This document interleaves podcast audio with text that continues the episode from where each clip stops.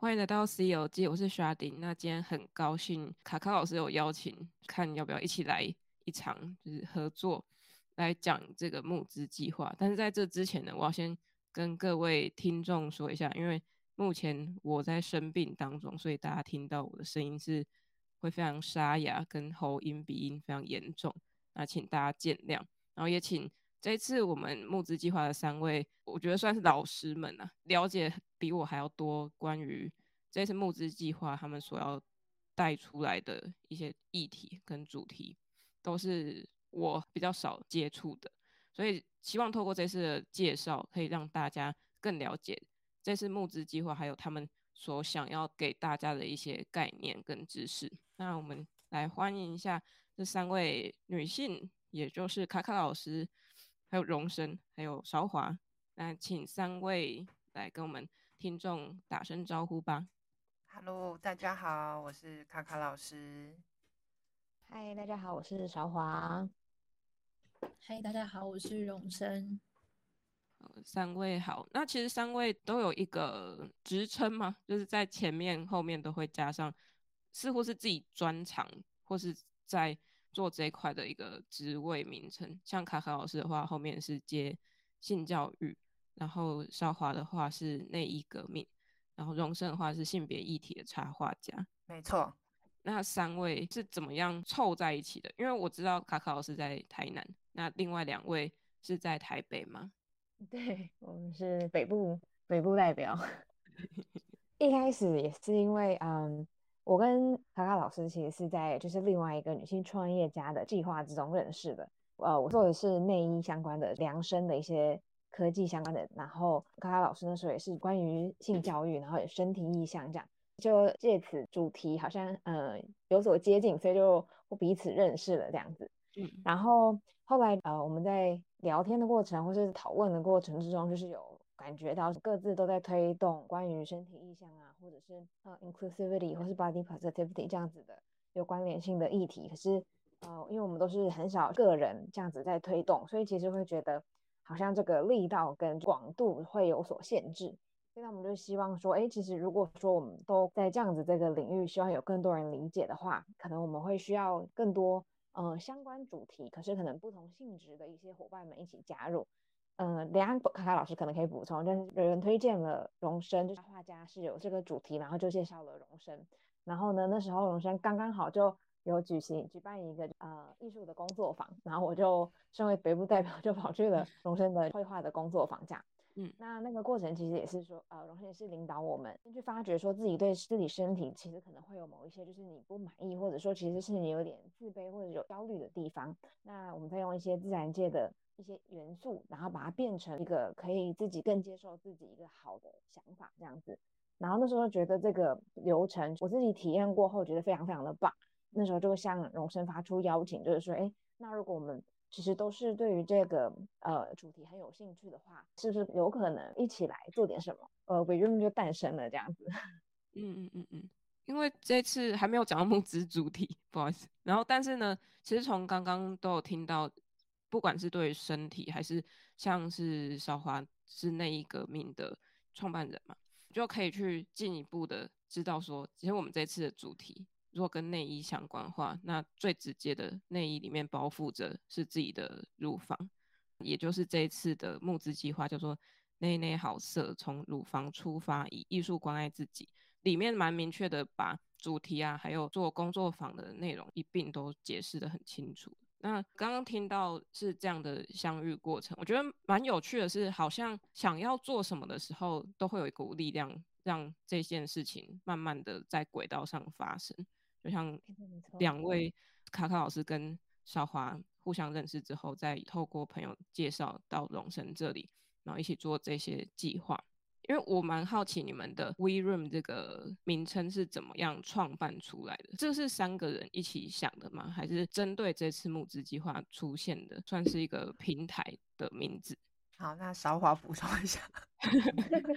因为那时候我们两个其实有一段时间是我跟韶华先发想这个品牌的名称，嗯，然后前面其实我们想了还蛮多个，因为我们想要多一点去提到说女性的赋权就是 empowerment 这件事情，可是讲 empowerment 这件事情，其实又太学术又太专业，很多的女生可能又不是那么能够理解，所以后来我们就想说，用一些比较平易近人的方式让大家知道。有想到说，哎，像那个 Virginia Woolf，她之前就有说，女性呃应该要有自己的一个房间，然后可以自己去创作，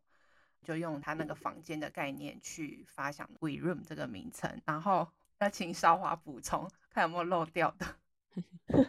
所以我觉得你讲的很好，可能一方面也是我们那时候其实有一个蛮大的思考的点，就是像刚刚卡卡老师提到的父权，我们一直觉得，因为英文是 women empowerment，但是我们觉得父权好像比较像是说有一方给予一个可能相对弱势的一方把权力给予了这样的人，可是好像是有一个施与受的这样的关系。但是我们感觉的是说，从身体的这件事情也是这样子，因为我们讨论到了很多，就是为什么女生对于自己身体焦虑，其实有很多是来自说，嗯、社会的眼光。所以就是他好像一直都是有一种被操纵，或者是说，呃，受到某些牵制的这种感觉。所以我们才会一直在思考说，要怎么样不是用父权。这种感觉，而是更像是说，我们本来身体的自主应该就是我们自己的。那我们呃要怎么样去呃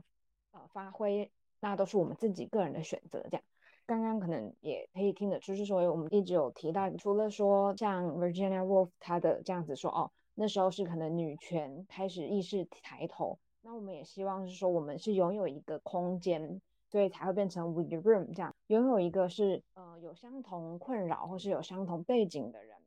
他如果需要一个可能呃支持他或者是一个安全的空间来讨论这个话题的话，也可以在我们这这样子的一个平台上面去呃去执行。所以我们就觉得，哎，最后觉得说 We Room 的这个名字，它从很多的面向都呃蛮好的，代表了我们想要做的事情。所以就最后多方的讨论之下，就变成这个名字了。嗯嗯嗯嗯，觉得这个概念蛮棒的，就有一种包容性很大。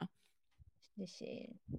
然后，那我们讲回到 We Room 的募资计划来看，有说到是以入房为主嘛？那刚刚其实都有说是可以把自己的身体自主权还给自己，所以到后面我们会再聊到说工作坊的部分会有哪些。那我们先来认识一下以乳房为主题的这个概念发想是为什么是以乳房为出发点，而不是以其他的性别特征为出发点？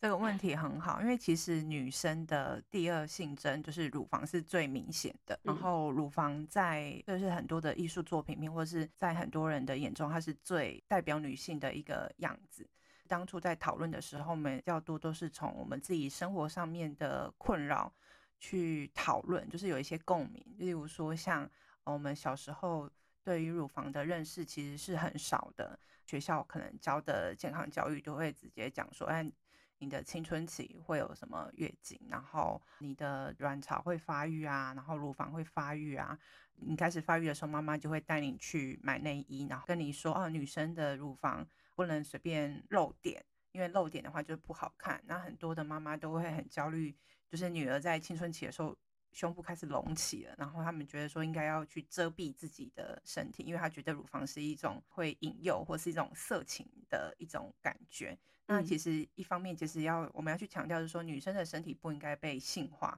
它不是代表说哦有乳房露出来就是等于色情，或是跟引诱或是什么跟性一定都画上等号，而是说这是我们身体本来就很自然而然的一个部分。那我们也会去探讨说，哎哎，为什么我们对于自己的身体哦乳房不是很熟悉？那我们对于小时候接受的教育其实还是很模糊，根本就不太了解自己的身体。再就是说，我们在成长的过程当中，我们看到很多的电视广告媒体，或者是说我们看到的很多的戏戏剧、电影等等之类的，都会一直去强调女性的身体，特别是乳房的呈现，还有一个特定的审美观的样貌，例如说要。坚挺啊，然后要有事业线啊，等等的，甚至说我们在内衣广告里面看到说，哎，女生要挤那个乳沟，然后你走过去的时候，就会有那个风飘起来，然后一群男生看着你的乳房，然后就说这样的女生才是有自信、有魅力的女性。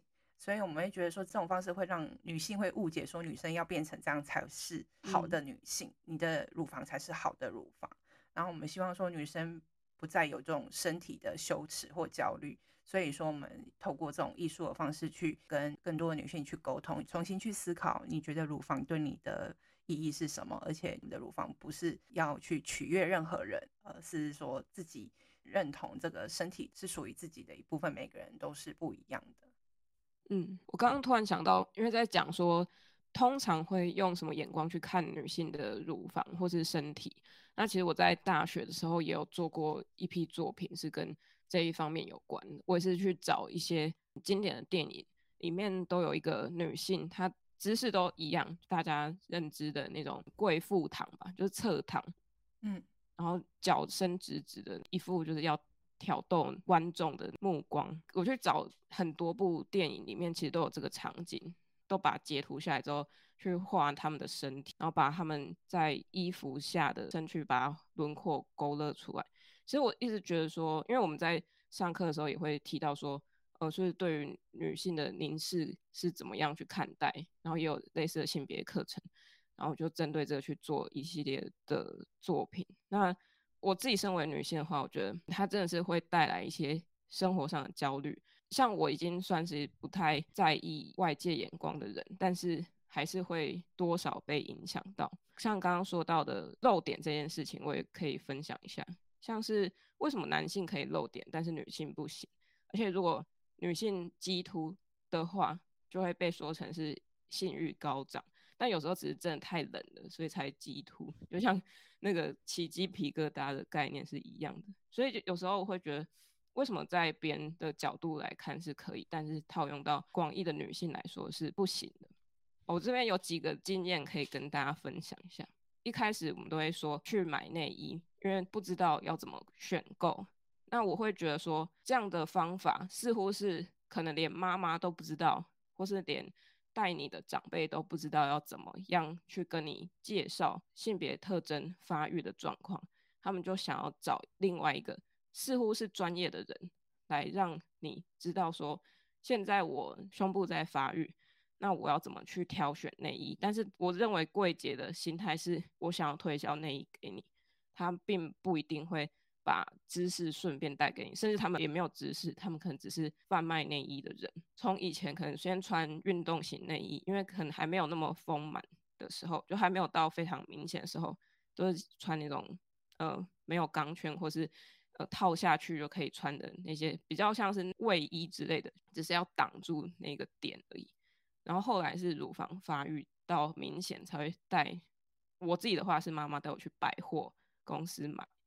就像我说的，他似乎是想透过别人来教我什么是胸部发育的事情。但是我这样经历下来，我我自己认为说，他们很像是要推销，而且他们语速超快，我根本不知道他们在讲什么。对，会有这些问题。我只是觉得，作为一个在研究内衣的人，做的非常的精辟。我应该在用。可困内衣革命的角度，再来再邀请你来 跟我们分享一集。对，因为就如同你说，就小小补充是，销售人员他某种程度他背的是销售的压力，所以有时候呃，在我们很多的就是这种一对一的呃访问啊，或者说我们现在也有协助人家在做量身这件事情，嗯，那就是会有发现到很多人其实呃原意应该是说你应该要透过这个过程，透过一个专业的人协助你找到真正适合你的。可是其实很多人反而获得的是更多，有一点羞自卑，或者是好像有点是被羞辱这样。如果你不是说哦满足某一种胸型，或者是啊胸部一定要几个 cup 以上，他就会说这样子好像胸部很小不好看，让你去购买可能要有集中托高这样子效果的内衣。嗯，可是这样其实已经也违反了说你身体本来实际的需求，因为你可能根本不需要这么多的托或是支撑力。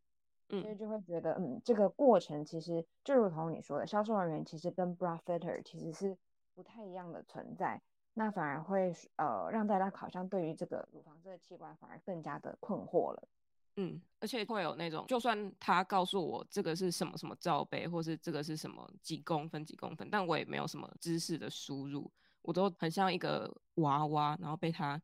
套东西上去，说这个可以，这个不行。给你一个尺寸之后，就是照着这个尺寸去买你的内衣。但是我觉得人还是会变化的，它不是固定的形状，所以之后添购内衣，我觉得内衣或是内裤这种很私人的穿着衣物都要更加的注意，因为它是最贴近身体的那一层，所以如果它一旦不舒服的时候，就会造成很多困扰，或者是后续的一些可能像钢圈太紧，你的尺寸不合的时候，可能会有一些不管是疾病或是对身体的影响是蛮大的。哦，后面还有两个的经历是，像学校有贴那种乳房自我检测的贴纸，然后他就会说你要把一只手举高，用另外一只手去摸你的乳房有没有硬块，但是我根本不知道要举多高。然后我我不知道摸哪里，所以我就是照着他的方法去摸，可是好像有硬硬的，好像又没有，就自己想说，哦，那可能是我的脂肪太多太硬，所以我还是不知道它所谓的硬是什么。那个贴纸好像贴了有用吗？好像有一种警惕意味，是好像你要去注意你的身体，但是要怎么样真正的去知道说那个硬到底多硬，还是怎么样都不晓得。然后像是最近是才有一个。呃，跟我同年龄的朋友，他得了呃乳癌吧，就是乳房有那个硬块，然后去切除。对，嗯、所以有有时候都是透过身边朋友的例子了解说，说好像那件事很可怕，然后好像他正在经历一件很大的事情，但是身为女性，好像可以有一点理解说，说好像这件事情如果发生在我身上，会有点恐怖的，因为我们对他的认识不够，或是我们会想说，是不是这个东西消除掉之后，我们就没有了自己。会有这些焦虑吧，对，但是我觉得要更放宽心的把这些不一样的地方接纳之后，才会有一种舒坦的感觉。然后最后一个例子的话是，大学有一个同学，女同学，她其实胸部非常丰满，但是她很害怕被别人知道她胸部很丰满这件事，所以她就连夏天都会穿长袖跟外套，而且都会拉到最上面。甚至他会开始驼背，因为他不敢给别人看到。是后来在毕业之前，才慢慢接受他身体是长这样的，他就是这样丰满的人，所以他才慢慢解开他的束缚，开始抬头挺胸。对，以上是我的关于身体跟乳房的一些经验的分享。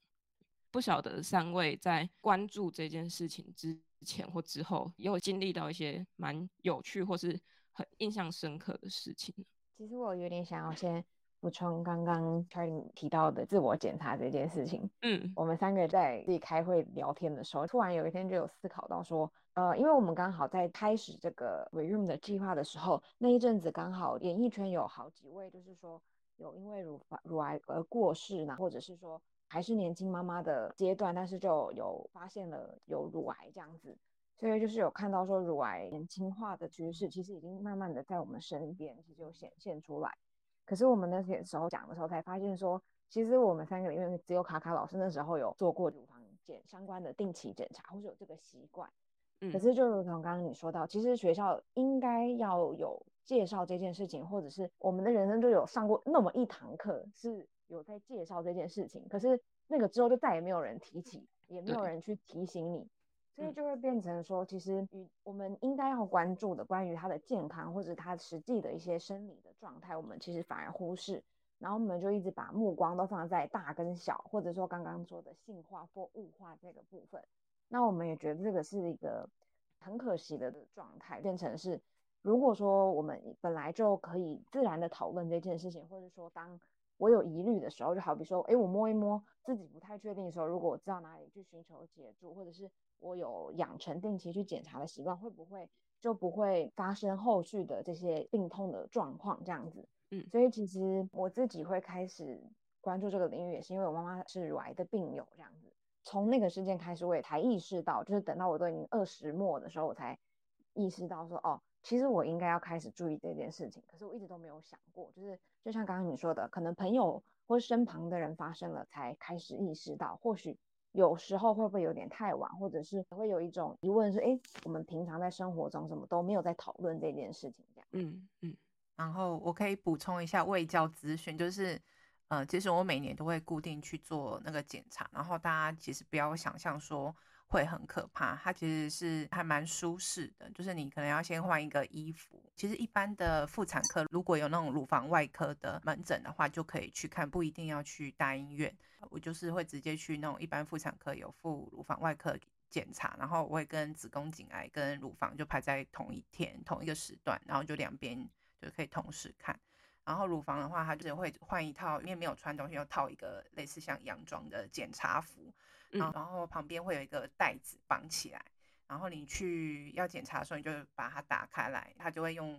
有点像是照超音波的，然后它会上面会挤那个液体，然后那个液体是它会特别像我如果是冬天去检查，会把它用成比较温热一点的，还蛮贴心的，然后它再用照超音波的方式去看你的呃乳房，会扫一遍所有的角落。看有没有什么不明的结缔组织，或是有长什么东西之类的，他会绕一圈，然后全部扫描一遍。他觉得有疑虑的呢，他就会另外拍照 X 光。大家传说中要夹乳房的这个部分，可是我觉得是没有想象中那么痛啦。你需要把乳房固定，会有一个护士协助你，然后还会有两个类似像。板子的东西呢，会稍微挤压一下你的乳房，然后就照完，就立刻现场就可以看检查的结果。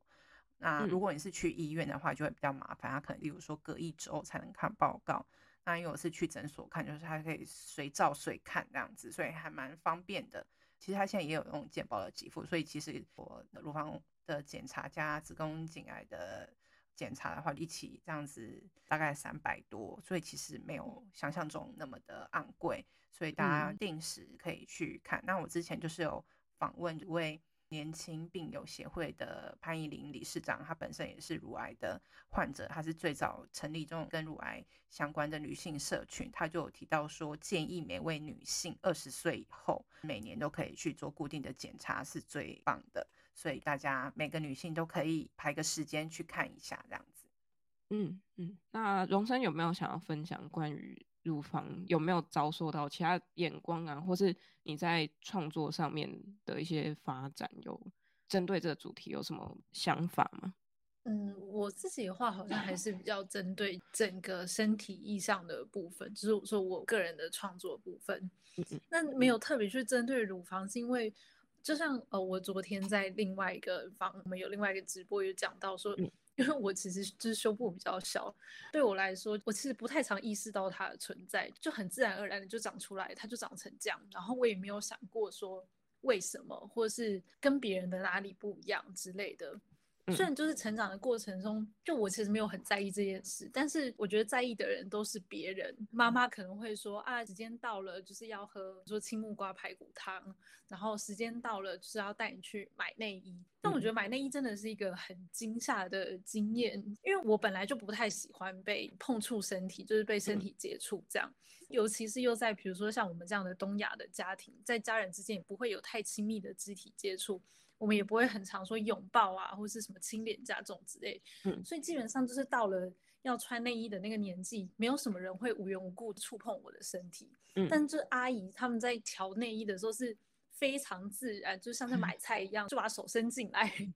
所以那时候就会觉得很困惑，连爸妈都不会这样碰你的身体的状况下，阿姨是可以这样做的吗？她怎么可以这么的，好像这没有什么一样，就把手伸进来？就我只有大概这一点觉得比较，是我人生中就是记忆比较深刻跟胸部有关的事情。嗯嗯嗯，很干练的阿姨，就直接把手伸进，那也算是他们的工作吧？对，是他们的工作没有错，但可能那个时候没有想，就是应该说会觉得，可是这是很隐私的部位耶的那种感觉。而且他们也没有说要要先经过你的同意的感觉，对对对对，没有，他就是问说啊，你穿好了没？穿好了，那阿姨进来喽，然后就阿姨就进来了。那个过程是只有几秒钟，完全让人来不及反应的那种感觉。嗯，嗯，如果以我自己的印象来说，好像也是这样子的过程，就是他没有先询问，或是先说接下来他要做什么动作在我身上。所以如果我觉得有多那一层的解释的话，会稍微安心一点，或是。会比较知道怎么样去反应。对啊，好像我们没有其他的选择，就是我们没有办法从其他的管道开始穿内衣，所以导致于就是被阿姨伸手进来，这个变成是一个大家很共同的经验。但其实蛮蛮奇怪的，长大之后回头想想，觉得好像不应该是这样。嗯嗯嗯，这件事情也是让我们知道说，我们对身体的不管是自主权还是界限，我们都可以讲得更清楚一点。如果真的知道自己。不喜欢被怎么样对待的时候，听众应该都是成年人的，所以呃，如果真的不喜欢，那就要直接反映出来，就不一定一定要被迫的接受像阿姨干练的手这样伸过来。经验上面我们就大致分享到这里。那我们在这一次的募资计划当中有很多的计划内容，但是在这之前其实好像已经有办过几次课程了。那可以介绍一下有做过了哪些事情，让大家更认识 WeRoom 这个品牌吗？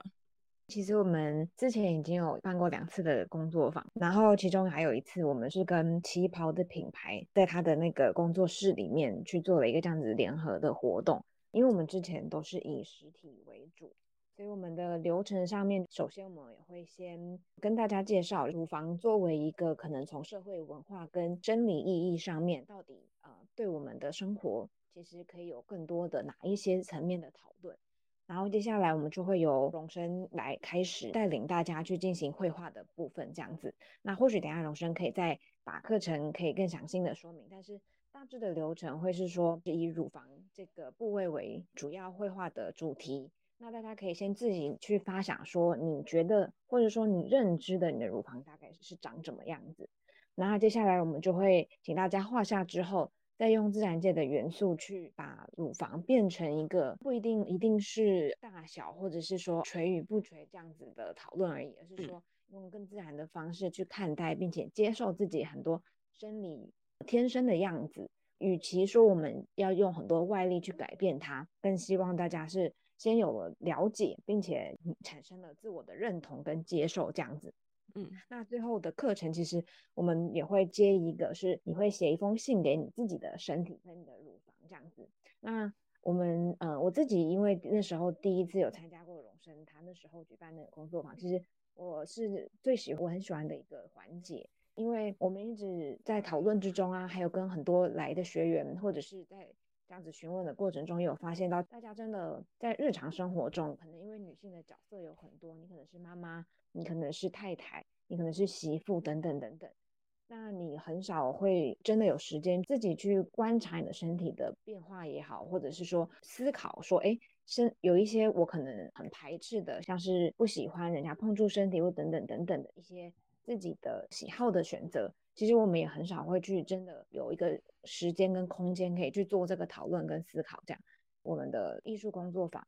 嗯，大概流程会是这样。在之前也参加了甲太他们社会创新高峰会的一个性别影响力的加速器，那那时候我们就有入选到呃优选的团队。那时候我们也碰到了很多也是在谈论跟性别相关的团队，其实大家都非常的优秀，可能在那个过程之中有更了解到说，作为一个这样子的倡议型的团队，我们接下来可以再多做什么事情，就是说。嗯，我们可能获得了一些业师的帮助，或者是一些训练的过程，那可能对我们在定定说 WeRoom 的方向上面也有很大的帮助。因为因为也参加了挖贝的提案大赛，有进入社会组的决选，刚好讲说透过这个机会，用群众募资的方式来跟更多的人介绍 WeRoom 这个主题。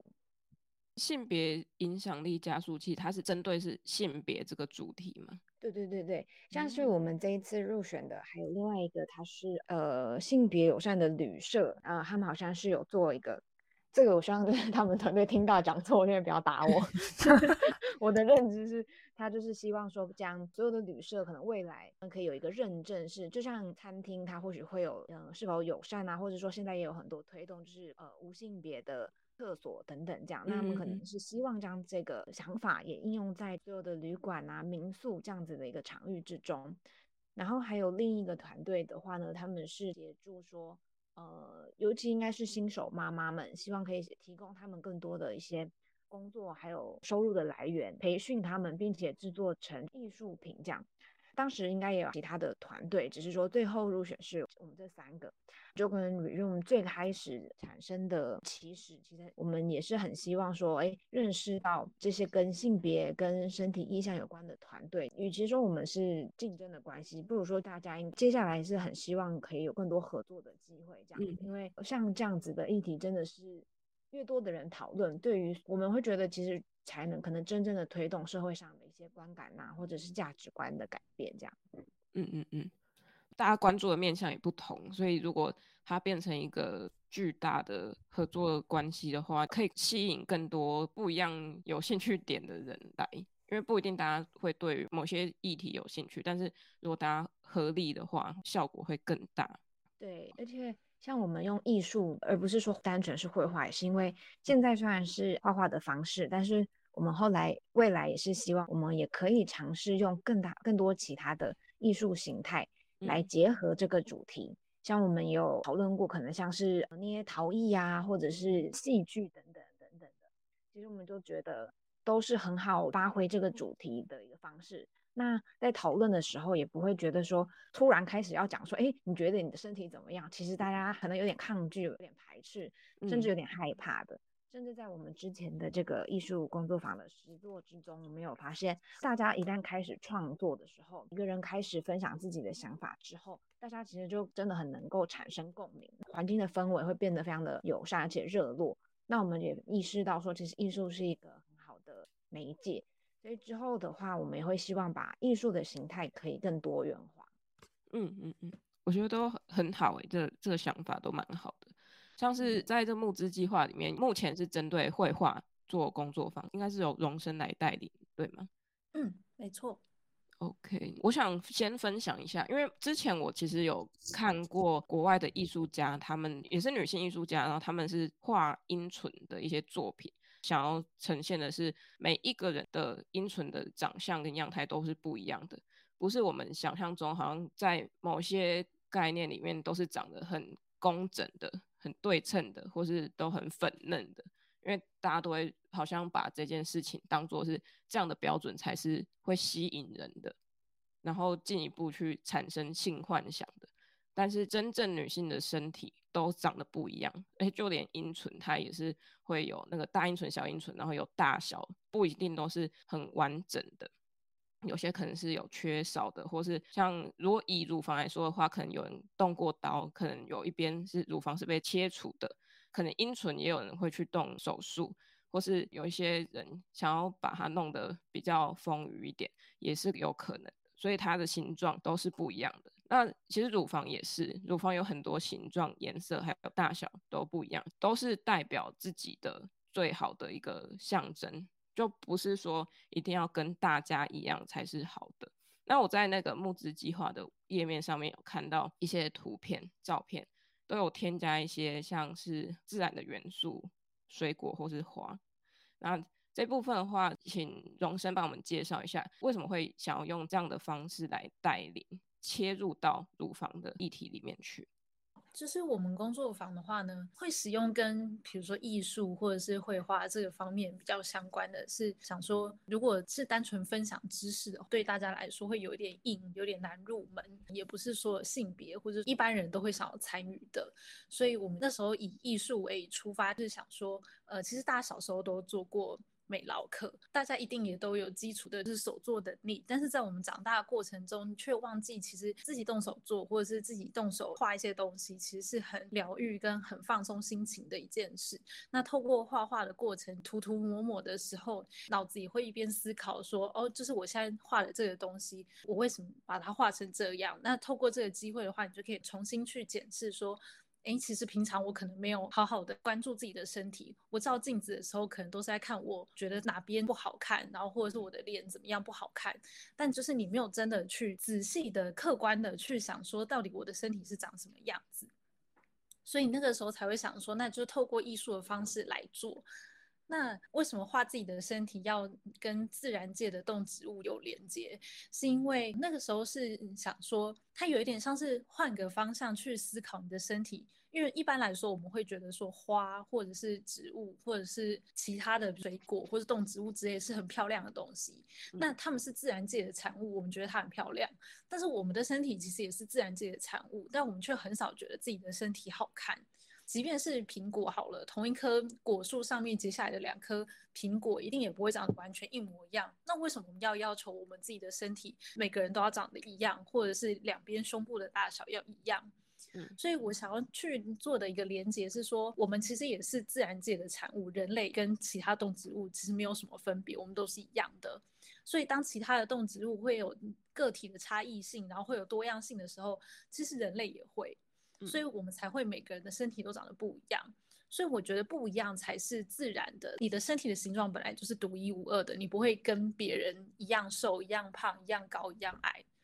我觉得这个才是想要透过这个过程带大家去了解这件事。嗯，那在之前的工作坊有没有遇过蛮特别的经验？学员他们的分享有没有是他们分享出来很有意思的一些回应？我觉得韶华的画的东西其实就还蛮特别，还是他要不要自己讲？你说我第一次第一次画的跳舞的鸡吗？对对对，我觉得很有趣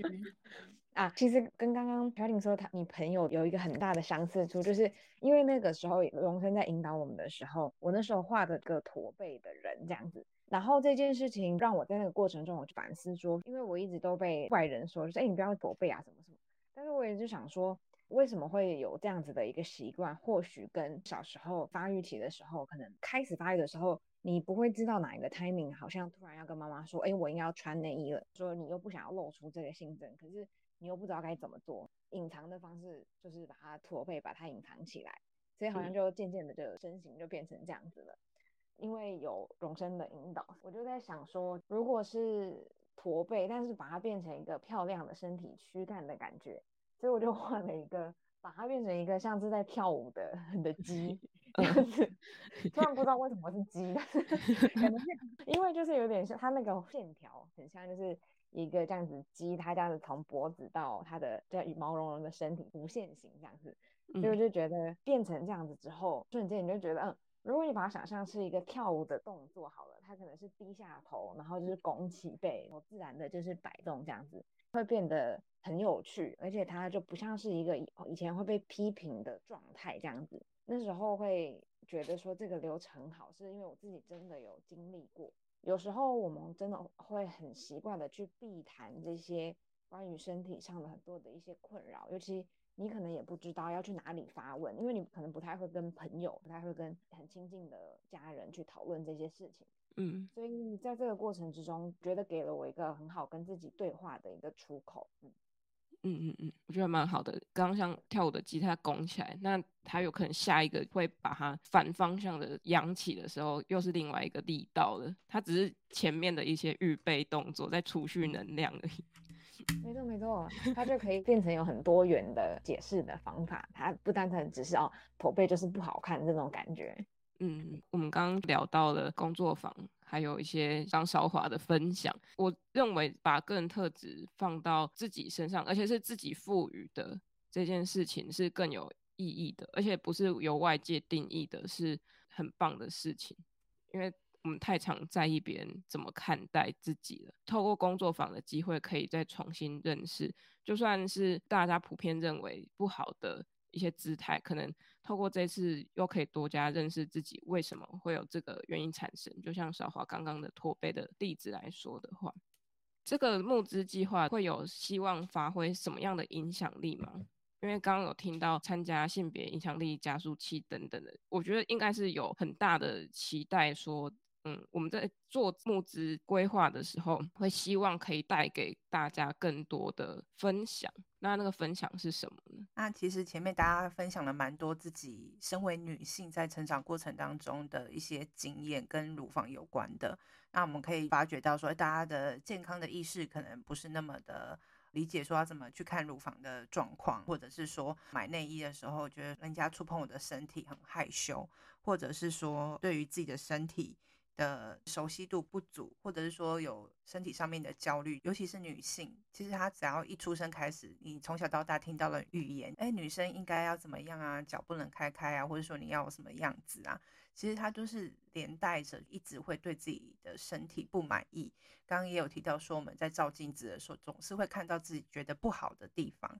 那其实我们这个计划就是希望说，能够让女性。除了说去认识自己的身体之外，还有一部分就是希望说，我们能够试着去理解，或是去想说，为什么我们会对自己的身体有那么多的焦虑？为什么我们会一直批评自己的身体，觉得哪边总是不够好。再就是说，我们也希望跟自己的身体更熟悉之后，更理解说，更去爱自己之后，能够再去关心自己的健康，然后定期去做检查等等的。那这是我觉得我们这个计划能够希望说能够有一点点小小的改变。那前面韶华也有提到说，很多女生对于讨论自己的身体，特别是像呃性征、像乳房。可能会很害羞，所以我们就想说用绘画的方式，那用这种比较可爱的方式，让大家有一个空间或是一个时间，让大家可以去做对话，让大家有机会可以去想想看关于乳房这件事情，或者是说关于身体的焦虑这件事情。嗯嗯嗯。那募资计划里面有线上的课程，也有实体课程，这方面可以多加介绍一下吗？其实我们募资的那个课程，它其实就是工作坊，就是我们之前办过的那种。实体的话，我们会希望是在一个安全的空间，就是大家在那边可以觉得说，哦，谈论这件事情是很安心的，然后在那边不会有人批评你对身体的看法，所以每个人都可以很自由的去发表这样子。嗯嗯。所以实体的话，比较会是我们先提一些像我们现在 podcast 聊的，跟自己的经验是有关的一些开场白，然后会带领大家画自己的乳房，然后再把它跟自然界的一些动植物去做一个联想，这样，然后最后完成一幅你联想到的那个动植物跟你的身体结合起来的这样子一个绘画作品。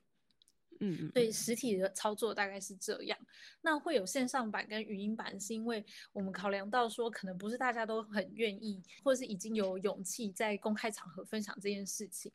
有些人可能还是在面对面的时候会觉得比较尴尬一点。那他可以选择线上的方式去做参与，或是他可能实体的时间没有办法去做配合。那线上的话，就可以在家里比较轻松的、简单的。有点像是类似 Google Meet 这样的方式进行绘画跟分享。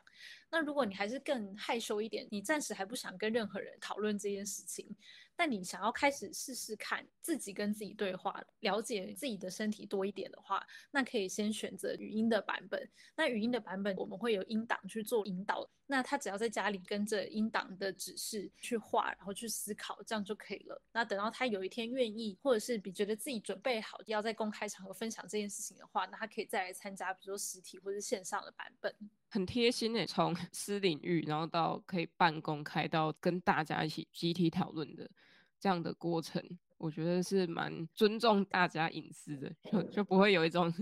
很强迫性的要你一定要一起大家一起来上课。对啊，我们还是希望一开始不要太强迫大家，因为毕竟国情或者我们从小成长的文化的不同，可能大家还是没有办法像欧美那样很自然的，就像聊天吃饭一样，开口就可以谈论这件事情。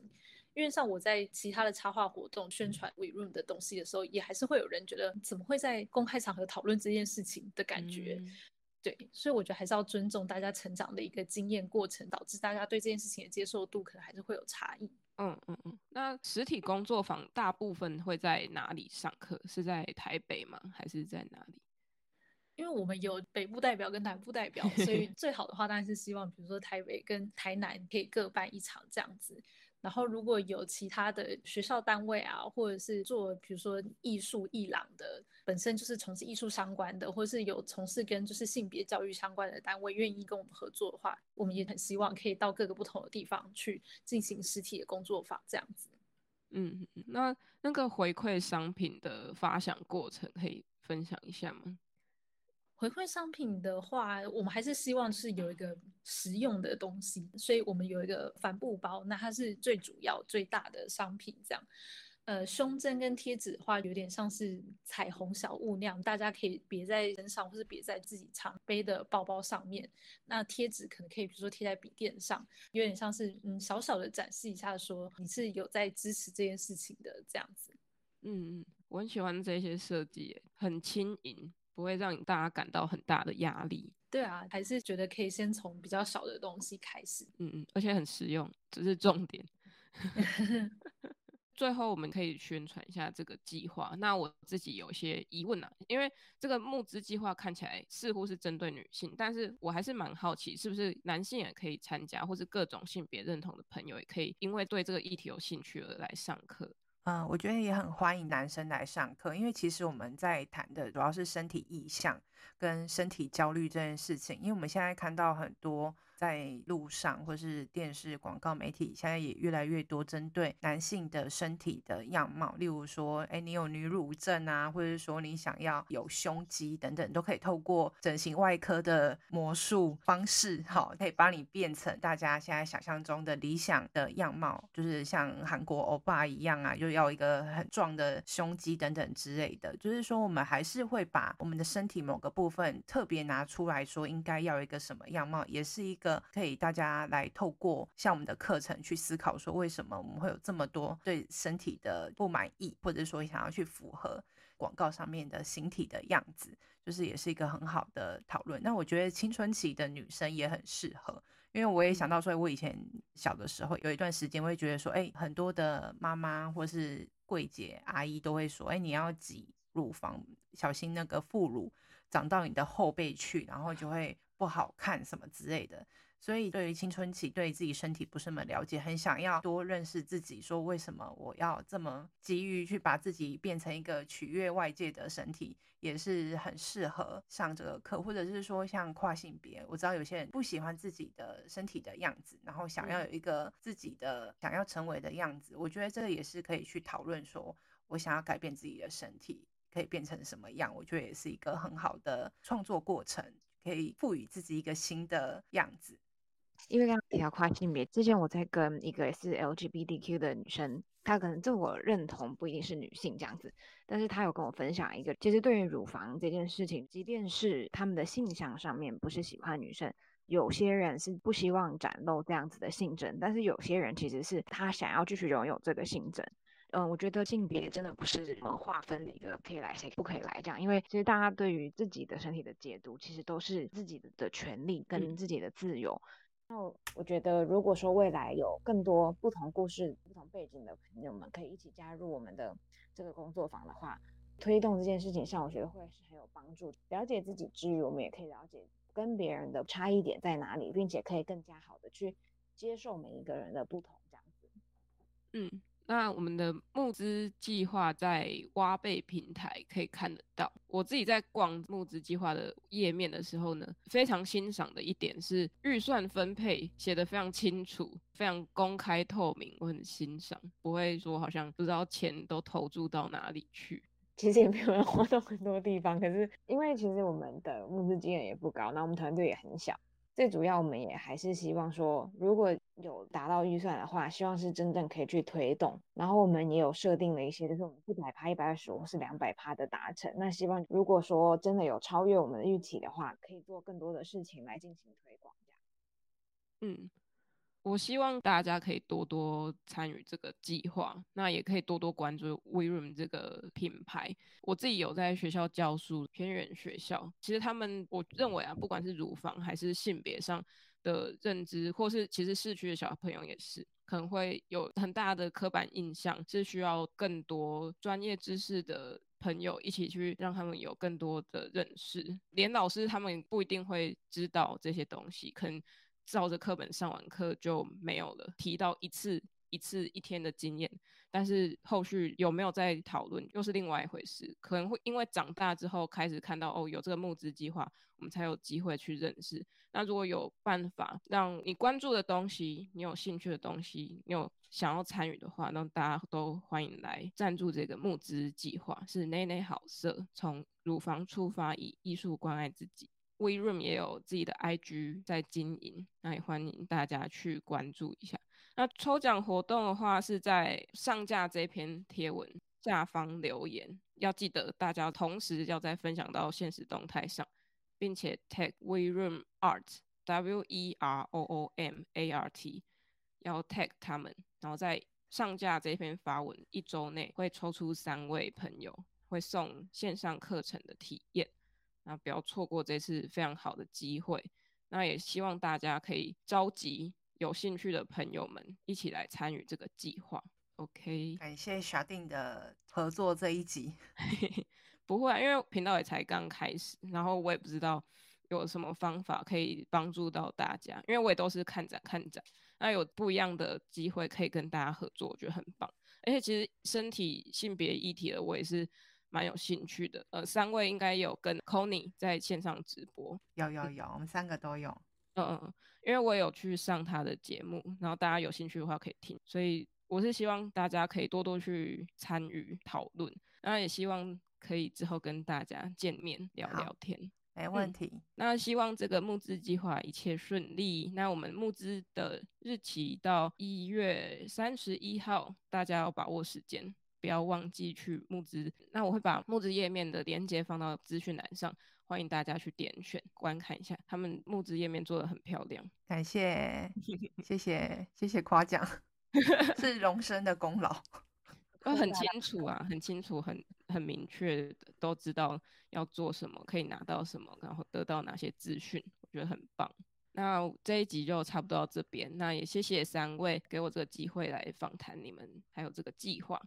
各位，我们下集再见啦，拜拜，拜拜，拜拜。刚刚的拜拜很像和声。说真的，这一集不知道要吹什么口哨歌才好，但是思来想去，带给大家一首在高中、大学时期非常喜欢的一首很经典的歌曲，到现在都是很经典。我们就来听听看吧。